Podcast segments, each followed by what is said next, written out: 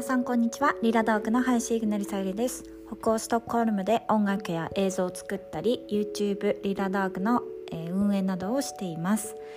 えっ、ともうめちゃくちゃ久しぶりになってしまったんですが今なんか突然あのー、録音しようと思いました。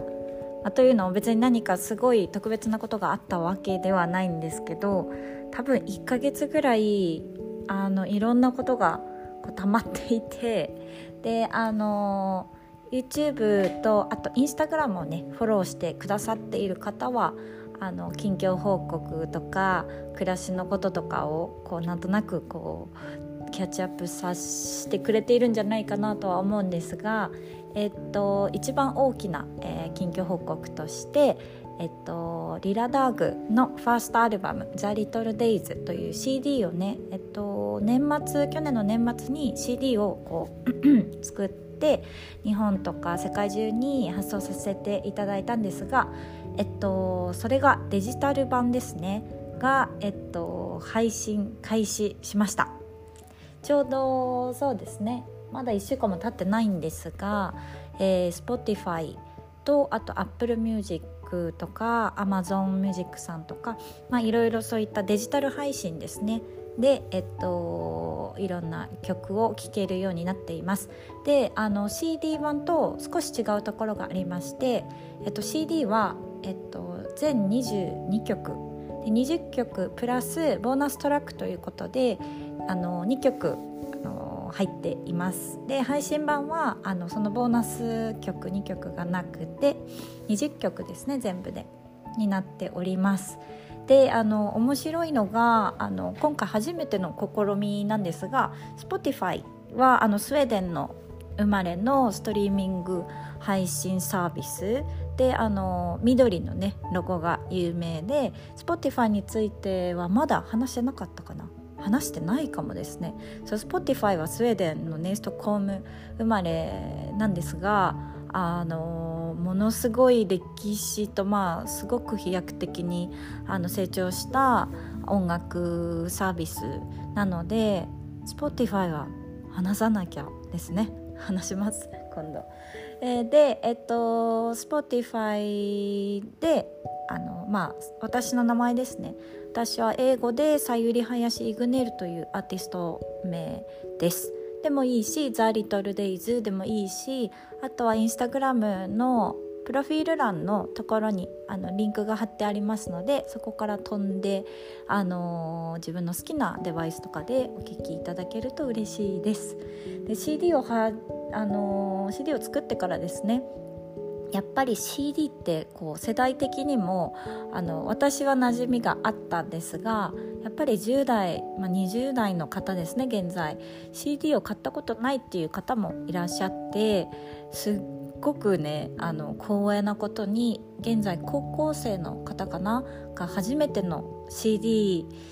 で初めての CD 購入としてこの「ザ・リトル・デイズをあの買いましたって言ってくださるコメントをくださる方もいらっしゃるぐらいもう本当にあのありがたいんですが CD をねやっぱり全くこう聴ける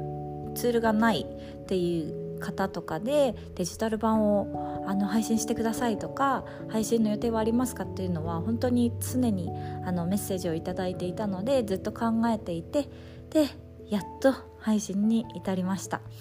であの配信はまあね CD もいろいろなとこで聴けるんですがもっとこう気軽に携帯とか、まあ、歩いてお散歩中とかお買い物中とかあの外にもね音楽をこう持ち出していただきやすくなるんじゃないかなと思うので、あの、ぜひいっぱい聞いてくださると嬉しいです。でそうそうあの初めての試みっていうのがインスタグラムとか TikTok っていうね、あの、割と今そうですねやっぱ音楽を中心に、あの、音楽に合わせていろいろなコンテンツを作るとか配信してシェアするっていうのが TikTok というアプリなんですが Instagram とか TikTok で音楽を選べるんですね Instagram のストーリーで音楽を選ぶとこがあるんですがなんとそこでも「ザ・リトル・デイズ」を選んでいただけるのでストーリーでこうなんだろうフィーカの風景とかあの自分の好きな暮らしのストーリーに合わせて音楽をつけてくださるとまた、あのー、楽しみになってくれればいいなと思います、まあ、私もそのタグ付けをしていただけるとあの見に行けるのであのどんな風に音楽を聴いて楽しんでくださってるのかなっていうのをあの楽しみにしています。はいということでお知らせが長いんですがその CD がやっぱり、あのー、まあ、配信の予定はもう前に決まってたんですがあのそれまでねいろいろなことがあってあとその準備とかね。あともう一つレコーディングを、えっと、していました。でそのレコーディングはあの録音をして演奏をしてっていうだけではなくその曲自体も自分で作っています。でこれはあの前にちょこちょこ話をしているスウェーデンの音楽、まあ、制作会社とか音楽を配信している企業なんですがあの解禁情報解禁と同時にまたあのいろいろなお話とその企業についても今ねすごく伸びてるあのスウェーデン出身の会社なんですがそのそこへ音楽あの楽曲を提供しましてピアノ曲を今4曲作りました。他にもたくさん曲は作ってるんですがそのピアノ曲をあのレコーディングしようということででレコーディングをすると同時にそのレコーディング風景を撮影もしてあのインタビューもしてそのアーティスト紹介という感じの動画にするということであのなのでそうですね撮影の前ぐらいに1週間ぐらい前にあの、まあ、フィルムチームとミーティングとかは何度かしていてあのまあそんなにその、まあ、演奏している風景をバックグラウンドバックグラウンドじゃないやビハインド・ザ・シーンっていうなんかこうメイキングみたいな感じで撮るのかなと思ってそんなにあの準備はしてなかったんですが1週間ぐらい前にそのミーティングをした時にあの結構インタビューもしてでかなりあのちゃんと何て言うんですかね台本的なこの何時に何の撮影をするっていうのとかも決まっていてでスタジオから移動してあのユールゴーデンというストックホルムの一つの島に行ってその何時から何時の間がちょうどね太陽の日照時間とかと合わせてちょうどいい光の加減に合わせて移動して撮影をするとか、まあ、かなり細かく決まってたのでこれはまずいぞと思ってちょっと1週間久しぶりにパックして しました。で髪もたまたまというかまあその前にあの本当にね半年以上ぶりに髪の毛切って揃えたのでよかったなっていう、まあ、本当にこういう何て言うんですかねライブとか、まあ、演奏とか人前で話すこととかまあちょっとしたなんだろう集まりその誕生日会とかそういうパーティーとかももな全く1年ないのでなんだろうもうメイクも 久しぶりすぎてなんかちょっと浮いてしまう気がしてあのその1週間はメイクをちょっとして、あのー、思い出していました。でもねまあその家で仕事をする人は多いと思うんですけど在宅ワークでもやっぱりねミーティングとかがあの頻繁にある方はちゃんとね身なりをきちっとしてるかと思うんですが私はその本当に一人で制作することが多いのでミーティングももう電話で済ますことも多いですしテレビ電話がやっぱまあテレビ電話っていうんですかね Zoom みたいなのはあのスウェーデンのミーティングでは多いんですけど、まあ、その時に慌ててメイクするって感じなのであの皆さんそのリラダークでライブとか配信する時時々ある時にやっぱりなんかちゃんとちゃんとっていうかまあある程度ちゃんとしてるようには見えるかもしれませんが普段はまあ本当にあの起きてすぐこう制作するって感じなので結構あの家感があります。でえっとでその1週間はちゃんとしてであの無事に終えたんですがあの今まだその録音した曲をあのミックス作業とかそういう音を整えていくことも今回全部自分であのするのであのしたいということを言ったのであのさせてもらえることになってでそうですねそれが終わったら結構配信までも早いみたいなので夏には多分公開されるんじゃないかなと思います。でそのまあねこれがなんかその言ってまあ隠してあの内緒にすることではないんですが情報解禁の時にいろいろまたお話できたらなと思うことがあってあの本当にたくさんのねアーティストさんとか作曲家が関わっているあの会社なんですが面白くてまあ本当に音楽の在り方とか音楽と配信とサービスっていうそういったあの分野でいろいろと変わっているなということを感じます。で特にまあ YouTube をあのしていて動画も作っていてそのクリエイター目線で見るとやっぱり音楽ってすごくあの使う機会が増えたしそのこれまでは CM とか映画とかそういった大きななんか企業とかコンテンツが音楽を必要としてたんだけれど今はやっぱ個人で動画とか、まあ、インスタグラム TikTok でもそうやって配信する人たちが音楽を必要としていてでま、いろいろ音楽ってね著作権の問題が本当にあの重要で知られていないけど大きな問題にもなりかねないのでそこら辺音楽とか配信とかコンテンツとか著作権とかそこら辺をこうあのみんながあの楽しめるというかみんながあの気持ちのいい状態で音楽を楽しめるで作る方もあの気持ちのよ気持ちよく提供できるようなサービスですね。それがとあるスウェーデンの企業であのまあそうですやっぱここ数年ですごくあのいろいろ試行錯誤もしていてあの伸びつつあるみたいです。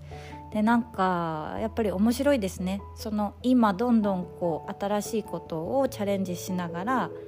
あのこれまでなかったサービスを作ってるのであのその人たちと話すのも楽しいしあと音楽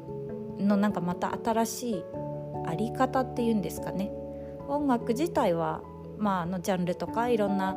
ことは変わんないんですけどやっぱり制作側から見るとあとか発信ですね。発信方法リリース方法こういうふうにあの届けていくんだなっていうのを見ているとなんか今後どうなっていくのかなってまたどんどん変わっていくんだろうなって楽しく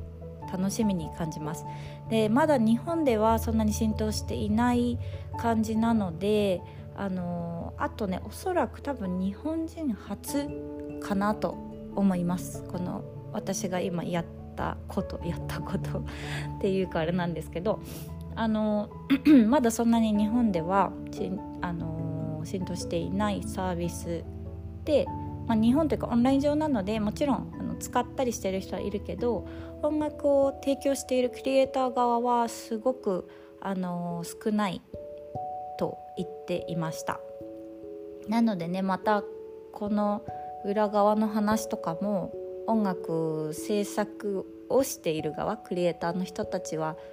どれぐらいこれを聞いてらっしゃるかとかリラ動画を見てくださってるかはあんまり分かんないんですけれどあの何か参考になったりあの新しいサービスとかコンテンツのきっかけとか発想につながるんじゃないかなと思います。やっぱスウェーデンはそのあの前のラジオでも話したんですが音楽の本当にその輸出大国と言われていてたくさん音楽を生み出してるんですがもうそうですね80年代、まあ、90年代が一番多かったのかなそこら辺が。本当になんかラジオで流れているような特に洋楽とかはスウェーデンのプロデューサーの人がたくさん曲を作っていてで現在も本当にそうですね k p o p とか最近本当に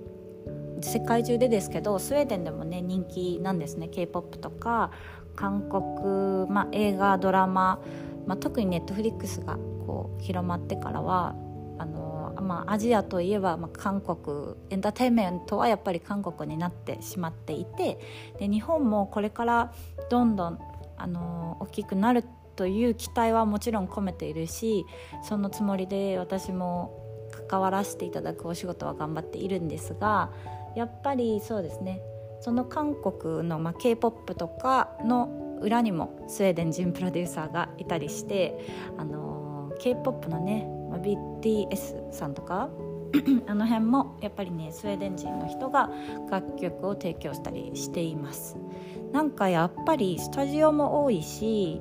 あとそのあその先週レコーディングした時のプロデューサーで、まあ、ずっとやり取りをしている私の担当の人なんですがフレドリックさんが、えっと、話してたらあのグリーというアメリカのドラマ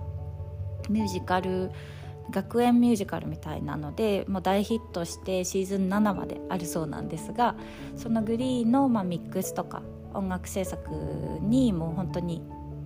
第一人者というかその第一グループで関わってた人でそのアメリカ、まあ、その期間はロサンゼルスとストックホルムでずっとやり取りをしていたそうです。でやっぱストックホルムにもそういった音楽制作チームっていうのがあって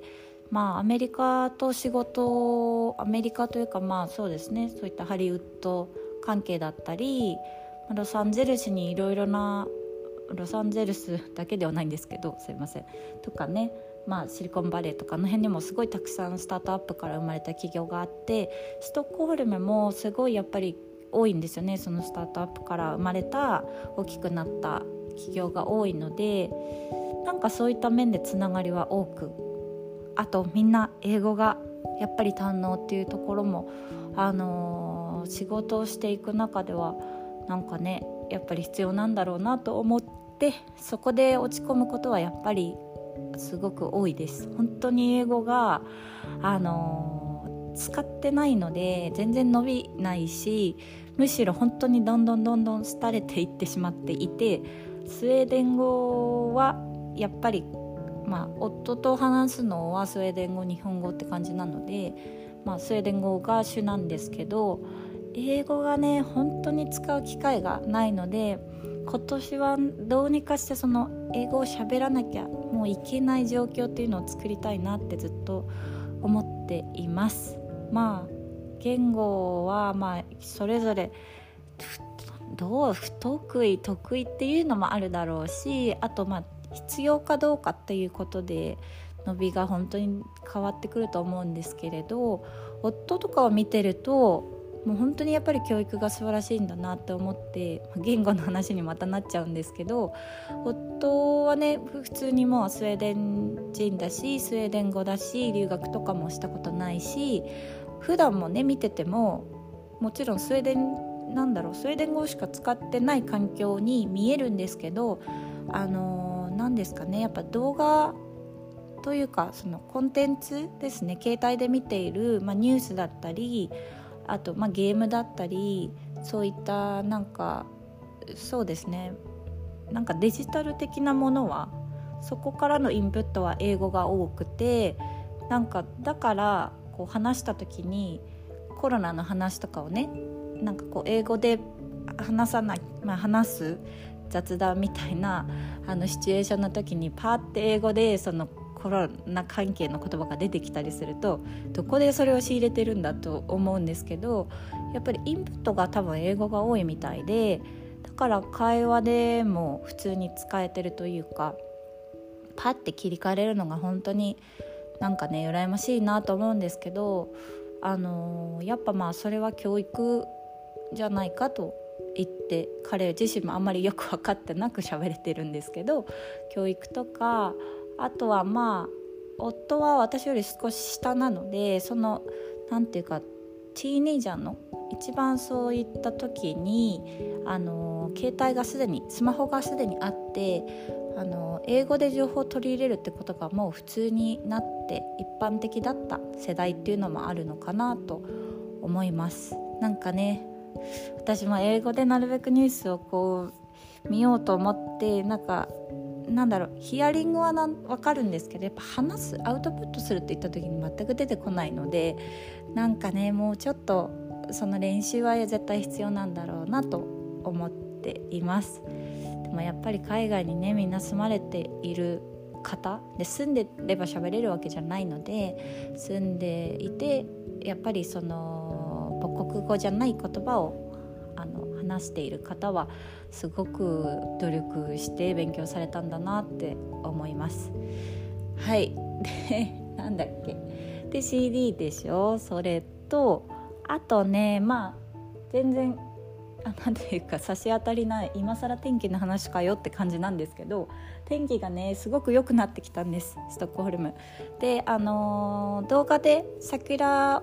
の動画も出てきたりあとお花見をねあの友達のパティシエの愛ちゃんのファミリーとした動画を最近出したんですがえっとなんとかね桜が咲いてる時に晴れた日があったので外で、あのー、お花を見ることができました。なんか今年は冬が長くて数えてみたら多分11月からもう寒いので1112 12345ともう半年ぐらい冬じゃんっていうことに最近気づいちゃったんですけどんなんかねだんだん冬がやっぱ長くなってる気がして春と秋っていうのが本当に短くて1ヶ月ないぐらいかなって感じるのでなんかねまあ逆に日本は夏が長くなってるって言われてるみたいなんですけどまあ四季折々というか四季春夏秋冬っていうのを感じて日本で育ってきてるのでなんかスウェーデンに来たら春がねもうちょっと長くなってほしいなっていう気持ちもありつつまあそんな季節になんかそうやって文句言っててもしょうがないのでなるべくその中室内で緑とかお花とかを楽しめるように観葉植物をあのまたちょっと増やしたりあと新しい動画でねアップしたので是非見ていただきたいんですがもやし？なんかもやしってスプラウトっていうあの土がいらない水だけで栽培できるあの植物、ま、なんですけどそのスプラウトとか本当にちっちゃいマイクログリーンを育て始めました。で1週間ぐらいで栽,、あの栽培して1週間、まあ、水を変えたりするだけで収穫ができてサラダとかに入れてね食べれるし今トマトミニトマトとミニパプリカも植えてで、あのまだバルコニーは寒くなったりねすっごい雨が降ったりして、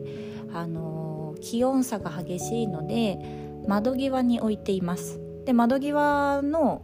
何て言うんですかねこう出ている あのなんか出てこない。あのカウンターね。カウンターに置いてなのでカーテンをね寝る時に閉めるんですけどそこがちょうど、あの多分温室状態になっていて温度が結構暖かいし湿度も保たれているみたいでトマトがすごく、あの伸び伸び成長しています。で本当になんかあのなんですかね。それを見ているのが 本当に最近の楽しみで家でずっとそのピアノの曲を制作したり、まあ、動画もね制作したりしているのであの毎朝水をあげながらあのすごく成長するのをね本当にただただ愛おしいなと見て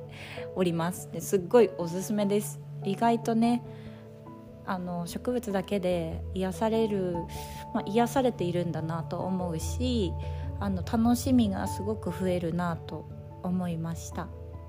はい。まあそんなぐらいで今もう動画がどんどん溜まっていてあの半年前にね もう今更感はあるんですが半年前にあの撮影して出したいなと思っている動画とかがあって多分それをあの来週ぐらいに出したいなと思っています。と同時に今ねまたあのこの間のレコーディング風景だったりとかあとは IKEA IKEA のね購入品紹介の動画をあの同時に編集していてそれもそれも出せると出せます。あと1ヶ月以内に1ヶ月以内2週間以内には出せるかな。もうほとんど終わってるんですけど細かいところをチェック出しだすとなんかねなんだろうこだわる性分でなんかもうちょっとテンポよくね出していけたらいいんですけどもうちょっと色をとかもうちょっとここのカットいらないから捨てようとかやっぱ編集ってそういう決断がね早くなっていくんですけどこだわりも出てきちゃうので、あのー、もっとね早く出したいなと思っています。まあ、仕事はそんな感じだしあと娘がまあそうだ今花粉症がスウェーデンも流行っておりまして私は全くないんですけれどハンネスがね夫が花粉症がひどくてお薬を飲んで行ってると大丈夫なんですけど夜になると切れてくるんですね。なのでなんかまたくしゃみをしてお薬忘れた時に外に出た時はもう地獄らしくて。でも今年はマスクをしているのでなんか例年に比べてやっぱりなんだろう楽だって言っていました、えー、スウェーデンって普段そのコロナ以前はマスクする人って本当もう皆無だったのでマスクして歩いてると本当に変な目で見られて写真撮られたりするぐらいだったんですけど今年はやっぱマスクをするっていう習慣も増えてきたのでその、まあ、夫の同僚とかもマスクしているおかげで花粉症も楽になってるってみんな言ってるって言ってました。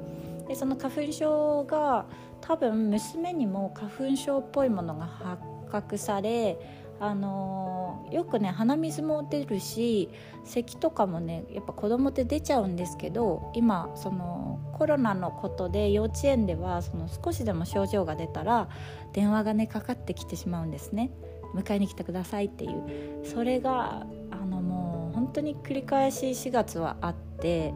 あの鼻水が出ました。で迎えに行って2日間は症状が出たら2日間は家にいないといけないんですね。なので例えば月曜日に行ってで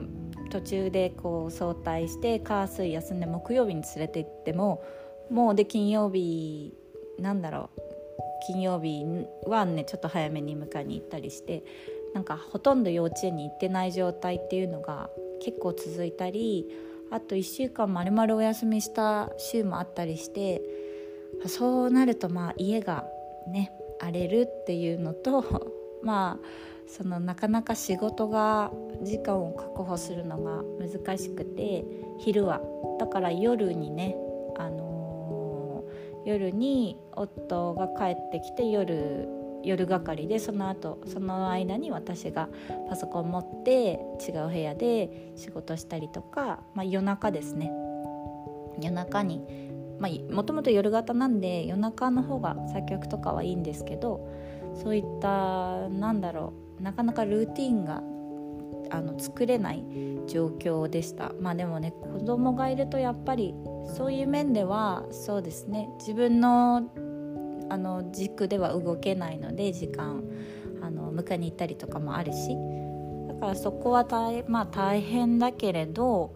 まあ、しょうがないかなって思うのとまあスウェーデンはそれでもやっぱりまだその自由度はあってあの飛行機とかはね使えないですけれどやっぱりお店とかも制限はされながら空いているずっとまあ空いてるしあのずっとコロナが始まってからも休校とかになってないのでなんかやっぱり他の国でやっぱりどんどんとインドとかそのニュースを見ると、まあ、また変異したりいろんな、ね、その制限が変わったりとか日本も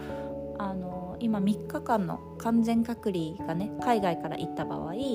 のその状況が変わったりしていてなんだろうまあ本当に国によって対策違うのであのー、そうですね、まあ、こうやって普通に日常的に買い物に行ったり、あのー、まあ、幼稚園に行ったり仕事もまあオンラインが増えたけど、あのー、本当に仕事があるということが感謝で毎日、あの元気にあの生きれていることが本当にあの素晴らしいことだなと感じます。